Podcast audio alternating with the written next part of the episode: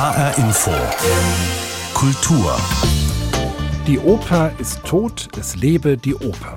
Unter diesem Titel hat die Bundeskunsthalle in Bonn jetzt eine neue Ausstellung eröffnet. Wohl kaum eine künstlerische Ausdrucksform polarisiert so wie die Oper, obwohl oder vielleicht auch gerade weil sie alle Sinne anspricht. Wir schauen gleich rein in diese Bonner Ausstellung und wir gratulieren der Oper Frankfurt zum erneuten Titelgewinn als Opernhaus des Jahres. Außerdem, in einem Land, das es nicht mehr gibt, ein Stück DDR-Geschichte kommt ins Kino und aus Hessen in die Welt. Die Kulturgeschichte der Buffalo Boots. HR Info Kultur, jetzt mit Christoph Schäffer. Doch beginnen wir in der Schule. Musikunterricht wird erst dann richtig schön, wenn Schülerinnen und Schüler selbst zu den Instrumenten greifen können. Wenn sie dabei Tipps von Profis bekommen, ist es umso besser. Gerade sind Musikerinnen und Musiker des HR Sinfonieorchesters in drei hessischen Schulen unterwegs, um die dortigen Schulorchester zu coachen. Das Projekt heißt Coach and Concert, also Training mit anschließendem Konzert. Meine Kollegin Andrea Bornhagen hat sich die Proben an der Dilthey-Schule in Wiesbaden angehört. Konzentrierte Stimmung im Foyer der Dilthey-Schule. Die Schülerinnen und Schüler sitzen kreisförmig. Geiger Thomas Melin vom HR Sinfonieorchester gibt vorne den Takt an. Einfach weiter, weiter.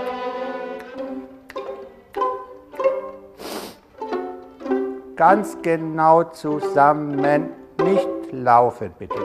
Da, die Freude soll im Vordergrund stehen, auch bei denen, die noch nicht perfekt spielen. Das war gut. Melin kanalisiert und ordnet und gibt Tipps. Gerade in ersten Geigen gibt es heikle Stellen. Da ist manchmal ein Fingersatz sehr hilfreich, dass man ihnen sagt, wie sie da hochkrabbeln und wieder runterkommen. Auch Interpretation spielt schon eine Rolle. Dass man zusammenfasst, kleine Luftlöcher lässt, dass nicht alles, sag mal, untergebügelt wird unter so eine Soße. So, nochmal. Takt 11. In einem anderen Raum sitzen die Bläser des Schulorchesters und hören Michael Höfele zu. Achtet auf die Intonation. Erst Crescendo geben, wenn ihr mit der Intonation sicher seid. Das heißt, erst Genau. lauter werden, wenn der Ton stimmt. Wunderbar. Auch hier gibt es Lob und wertvolle Tipps. Stell dir tatsächlich vor, du hast ein Ei im Mund. Ja? Oder als würdest du gähnen. Ja? Schön aufmachen. Der Ton wird größer. Man merkt, Michael Höfele macht das Unterrichten Spaß. Die jungen Leute hier stellen sich wunderbar an. Die machen das großartig. Ja, doch. Also man geht ja immer in so ein Orchester und weiß nicht, was passiert. Wie ist das Niveau? Aber jetzt merke ich schon, hier kann man auch kann man an der Intonation arbeiten oder auch an der Dynamik. Konrad Helmerich spielt als einziger Schüler Bassklarinette. Runteroktavieren. Probier mal, wie das klingt. Ich möchte mal hören. Also das ist eine spezielle Klarinette, die ist quasi doppelt so lang wie eine normale. Und das gibt dann nochmal den Groove und den Bass für das Orchester. Viel besser. Aber schön breit. Schön breit. Matthias Timmer und Mia Ried, 8. und 10. Klasse, spielen Klarinette. Unser Coach ist auch fachlich recht kompetent. Wir reden viel und haben Spaß. Ein bisschen anders als normale Lehrer, sag ich mal. Ziemlich lustig. Und wir haben auf jeden Fall viel bei ihm gelernt. Ich bin jetzt positiver, wenn ich auf das Konzert denke. Das Programm ist anspruchsvoll. Wir spielen Brahms erste Sinfonie, die Ouvertüre von der Fledermaus und ein lieber Tango. Ich zähle mal zwei Takte voraus und wir fangen direkt beim Pio Allegro an. Noch einen Raum weiter probt Simon Backhaus mit den jungen Cellospielerinnen und Spielern. Maike Rieder aus der 11. sagt, Das ist ein schönes Projekt. Es geht so um die Feinheiten und das ist ganz gut. Zum Beispiel, wir haben Teile, die zupfen wir und Teile streichen wir, also mit dem Bogen. Und da gibt es eine Technik, wie man sehr nah an der Seite den Bogen hält, damit man direkt wechseln kann. Und das klingt schöner. Kontrabassist Backhaus ist zufrieden. Wir putzen so ein bisschen die Stimme. Wir schauen, dass der Rhythmus gut ist, dass die Intonation gut ist, dass die Dynamik stimmt. Das Orchester der Liebig-Schule in Gießen und das Kammerorchester der Eichendorff-Schule Kelkheim proben mit anderen HR-Sinfonikern. Das Coaching wird zum großen Teil vom Lions Club Frankfurt-Paulskirche finanziert. An der Wiesbadener Dilthey-Schule leitet eigentlich Musiklehrer Tilman Jerentrup das Orchester. Er sagt, er merkt schon etwas von dem Spezialtraining. Es ist viel mehr Feuer drin. Also man merkt vor allem, wie aufmerksam die ganzen Mitspieler geworden sind. Es ist viel mehr Konzentration. Also man hat das Bewusstsein, glaube ich, viel mehr für die Töne auch entwickelt. Okay, das stimmen wir nochmal aus. Bis zur Aufführung wird weiter trainiert. Ja, tiefes E, spielt mal. mittleres E. Die Dilter-Schule in Wiesbaden trainiert mit Profis des HR Sinfonieorchesters, ebenso die Eichendorff-Schule in Kelkheim und die Liebig-Schule in Gießen. Der gemeinsame Auftritt der drei Schulorchester ist am 8. Oktober im HR Sendesaal in Frankfurt. An der Oper Frankfurt führt kein Weg mehr vorbei, schreibt die Zeitschrift Opernwelt. Ihre Kritikerinnen und Kritiker haben die Frankfurter Oper gerade wieder zum Opernhaus des Jahres gewählt und das schon zum sechsten Mal. Allein fünfmal hat diesen Titel der seit zwei Jahrzehnten amtierende Intendant Bernd Löbe errungen. Mein Kollege Martin Maria Schwarz hat ihm gratuliert und ihn gefragt, was ihm die Auszeichnung gerade in den schwierigen Corona-Zeiten bedeutet. Bernd Löbe. Die Vergangenheit war nicht äh, so einfach. Wir waren eine große Teststation über, über Jahre hinweg, kann man sagen. Und äh, alle Abteilungen haben da mitgemacht, ob im Chor, ob im künstlerischen Betriebsbüro oder auch ähm, im Orchesterbüro. Äh, das waren zusätzliche Arbeiten für den Mitarbeiter, die enorm waren. Und trotzdem haben wir die Qualität der Aufführungen nicht aus den Augen verloren. Und das, das ist schon in diesem Jahr, diese Auszeichnung zu bekommen, bei so viel Arbeit, die sich dann letztlich auch wieder lohnt, das ist für mich eine besonders schöne Sache.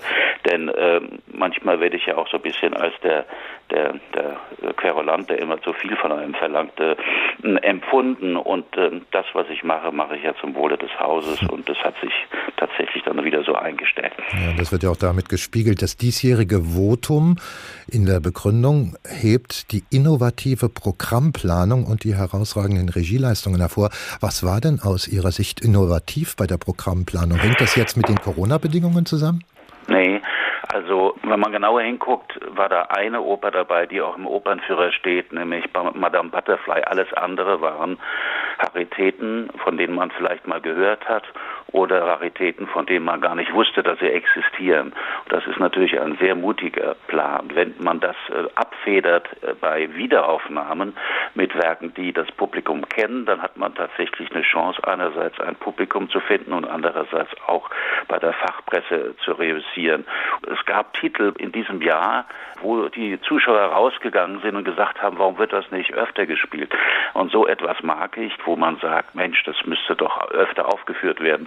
Und wenn die gute Aufführung und Inszenierung dann noch dazukommt und ein Regisseur sagt, du hast recht, das muss man machen und äh, das ist wichtig für den ganzen Opernkanon, dann, dann ist das natürlich schön. Also ich fühle mich verstanden, das ist natürlich eine schöne Sache und wenn man zurückblickt, wir sind seit 20 Jahren, äh, was diese Befragung der wichtigsten Kritiker Deutschlands angeht, das erfolgreichste Haus in Deutschland.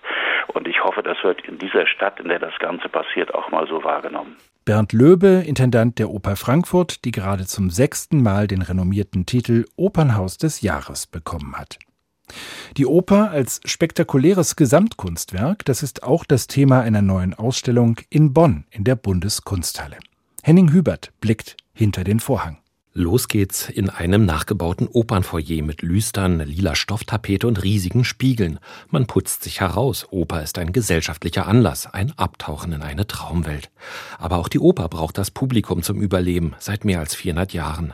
Das war schon im Florenz der Medici so, wo zum ersten Mal ein Drache auf die Bühne geholt wurde, um dort getötet zu werden. Eine kleine Zeichenskizze aus dem Jahr 1589 ist einer der frühesten Belege für die Gattung Oper.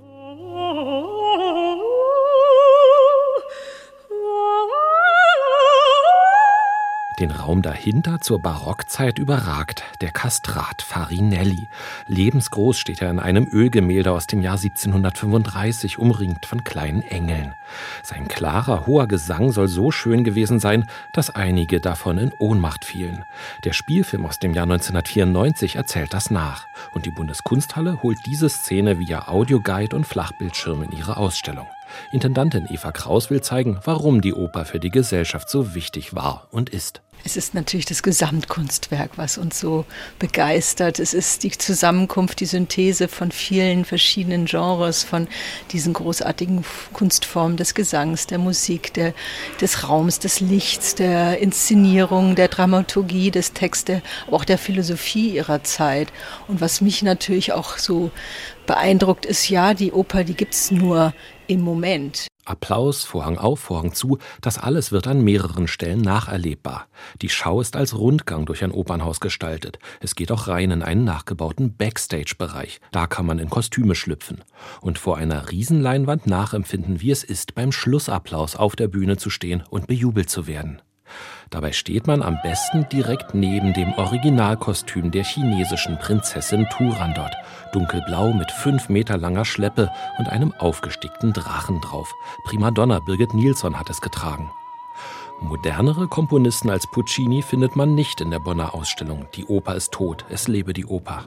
Die Richard Wagner Abteilung zeigt vor allem Gemälde, die entstanden sind, nachdem Maler seine Opern besucht haben. Und es kommt Donald Duck vor, wie er im Comic auf Siegfrieds Spuren wandelt und den bösen Drachen erledigt. Insgesamt zeigen 300 Objekte die Oper als diese riesengroße Traumfabrik, zuständig für die Produktion von Emotionen. Die Tatsache, dass sie so surreal ist in allem, was da passiert, was da gemacht wird, das zeichnet sie aus, das ist das Besondere, sei es, es sind Ungeheuer, die gar nicht im richtigen Leben auftauchen, aber in der Oper. Und wir nehmen es wahr, wir leben damit. Das macht dieses Erlebnis, dieses Ereignis tatsächlich aus. Sagt Mitkuratorin Katharina Kubasik.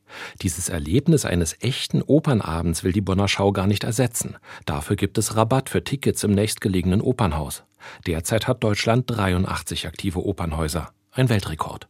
Die Oper ist tot, es lebe die Oper. Die Ausstellung ist bis zum 5. Februar zu sehen in der Bundeskunsthalle in Bonn. Am 3. Oktober ist es genau 32 Jahre her, dass aus DDR und BRD ein deutscher Staat wurde. Der Jahrestag der Wiedervereinigung wird an diesem verlängerten Wochenende gefeiert. An die DDR, das Land, das es nicht mehr gibt, erinnert ein Film, der in der kommenden Woche in die Kinos kommt. Darin erzählt die Regisseurin Elrun Götte aus eigener Erfahrung von einer Frau, die durch Zufall zum Model für die DDR-Frauenzeitschrift Sibylle wurde. Ein Weg nicht nur in die scheinbar unpolitische Welt der Mode, sondern auch in den Ostberliner Underground. Dagmar Fulle stellt den Film vor. Susi steht 1989 in Ostberlin kurz vor dem Abitur, als sie von der Schule fliegt. Statt zu studieren, muss sie sich nun als Arbeiterin in der Produktion bewähren, um dort, so sagt man ihr, zum würdigen Mitglied der Gesellschaft zu werden. Genau das hat Regisseurin Elrun Götte erlebt. Es ist ja vieles authentisch. Also beispielsweise habe ich genau wie meine Hauptfigur auch, ich wurde verhaftet, weil ich diesen Aufnäher schwerter zu Flugscharen hatte. Und bei mir war es dann so, dass ich nicht zum Abitur zugelassen war, weil ich keine reife sozialistische Persönlichkeit war. Die Kolleginnen im Kabelwerk Oberspree erkennen schnell, dass Susi gegen ihren Willen in der Fabrik arbeitet und auch nicht dorthin passt. Hilft aber nichts, bis ihr der Zufall zu Hilfe kommt. Ein Fotograf sieht sie auf dem Weg zur Arbeit und drückt spontan ab. Das Foto landet auf dem Cover der ostdeutschen Frauenzeitschrift Sibylle. Susi wird sprichwörtlich über Nacht zu einem gefragten Fotomodell und entdeckt eine ganz neue Welt. Sie betritt eine Insel der Schönheit im Einheitsgrau des Sozialismus mit eigenen Regeln. Hier geht es um Schönheit. Weißt du, was das ist? Schönheit? Schönheit ist ein Versprechen, dass es jenseits der Mittelmäßigkeit etwas gibt, wo Ruhe herrscht. Schönheit besänftigt die Nerven. Schönheit ist keine gute Absicht, sondern eine Tatsache. Schönheit ist Provokation, Strenge, Verantwortung. Und Schönheit hat ihren Preis. Claudia Michelsen ist im Film Sibylle Chefredakteurin Elsa Wilbrot und eröffnet ihrem Nachwuchsmodel alle Chancen. Susi taucht ein in die Subkultur des Ostberliner Undergrounds. Sie trifft den ebenso exzentrischen wie leidenschaftlichen Rudi, gespielt von Sabine Tambrea, der aus allem Mode macht, was er in die Finger kriegen kann, und verliebt sich in den rebellischen Fotografen Coyote, dessen Bilder großartig sind, aber nicht gedruckt werden. All diese Menschen sind Beispiele dafür, sagt Elrun Götte. Wie viele im Osten auch versucht haben, kreativ zu sein oder auch Positives in der Gesellschaft zu bewirken. Das ging nur, indem man immer irgendwie in irgendeiner Form auch versucht hat, damit zu jonglieren. Was ist es dir wert, deinen Traum zu leben? Entweder du bist frei, dann bist du es überall, oder du bist es nicht. Dann nützt dir auch der Westen nichts. Das war mir total wichtig dass ich konkret im Gestern, aber eigentlich eine Geschichte übers Heute erzählt habe. Denn die Regisseurin hat viele Parallelen entdeckt zwischen ihrem Erleben, ihren Erfahrungen und ihren Herausforderungen damals und den Herausforderungen unserer Zeit heute.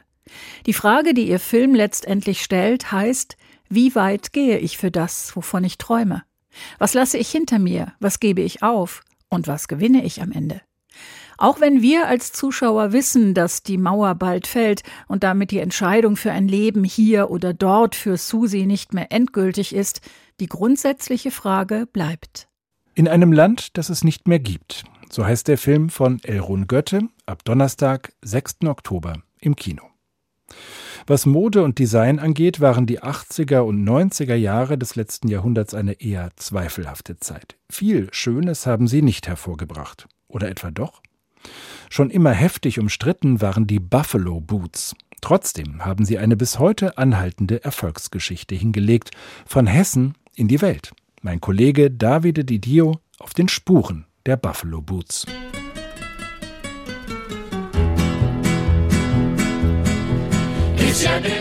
Los ging es eigentlich schon 1976 in Mexiko. Der Hochheimer und damit Hesse Michael Conradi macht Urlaub in Mittelamerika und entdeckt seine Begeisterung für Cowboystiefel. Die findet er so toll, dass er drei Jahre später eine Firma in Hochheim gründet und die Stiefel unter dem Namen Buffalo importiert und verkauft. Mit einem riesigen Erfolg.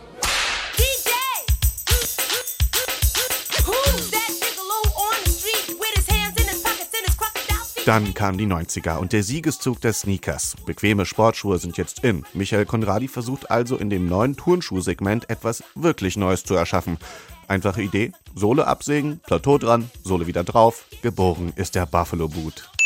Ich glaube, die Buffalo Boots, da liegt der Erfolg so ein bisschen auch darin, dass das halt äh, total gute Alternativen zu Straßenschuhen waren und zu den derzeitig straßenfähigen Sneakers. Also es gab in dem Sinne ja noch gar nicht so ein Lifestyle-Segment bei den Sportschuhherstellern, wie es das heute gibt. Sagt Ilona Kötter. Sie ist Professorin an der Akademie Mode und Design in Wiesbaden. Die Plateauschuhe ein absolutes Novum auf dem Markt und dazu auch noch sehr stabil. Eine Kombination, die in den 90er Jahren eine ganz bestimmte Zielgruppe anspricht, die Frankfurter Techno-Szene. Auffällig und stabil, perfekt.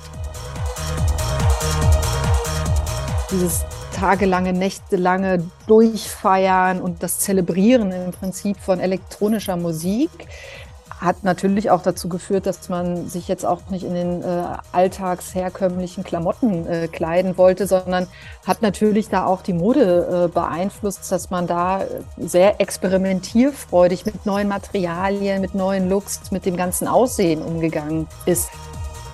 Schnell findet der Buffalo sein erstes Testimonial. Frankfurter DJ-Legende Sven Feth.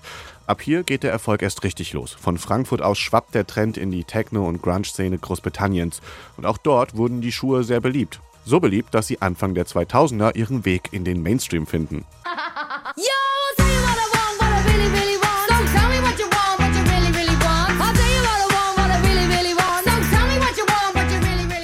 Spice Girls lassen sich mit den Boots ablichten. Der Buffalo Boot ist jetzt also nicht nur very British, sondern auch noch voll mit Girl Power, also ein internationaler Erfolg. Ilona Kötter.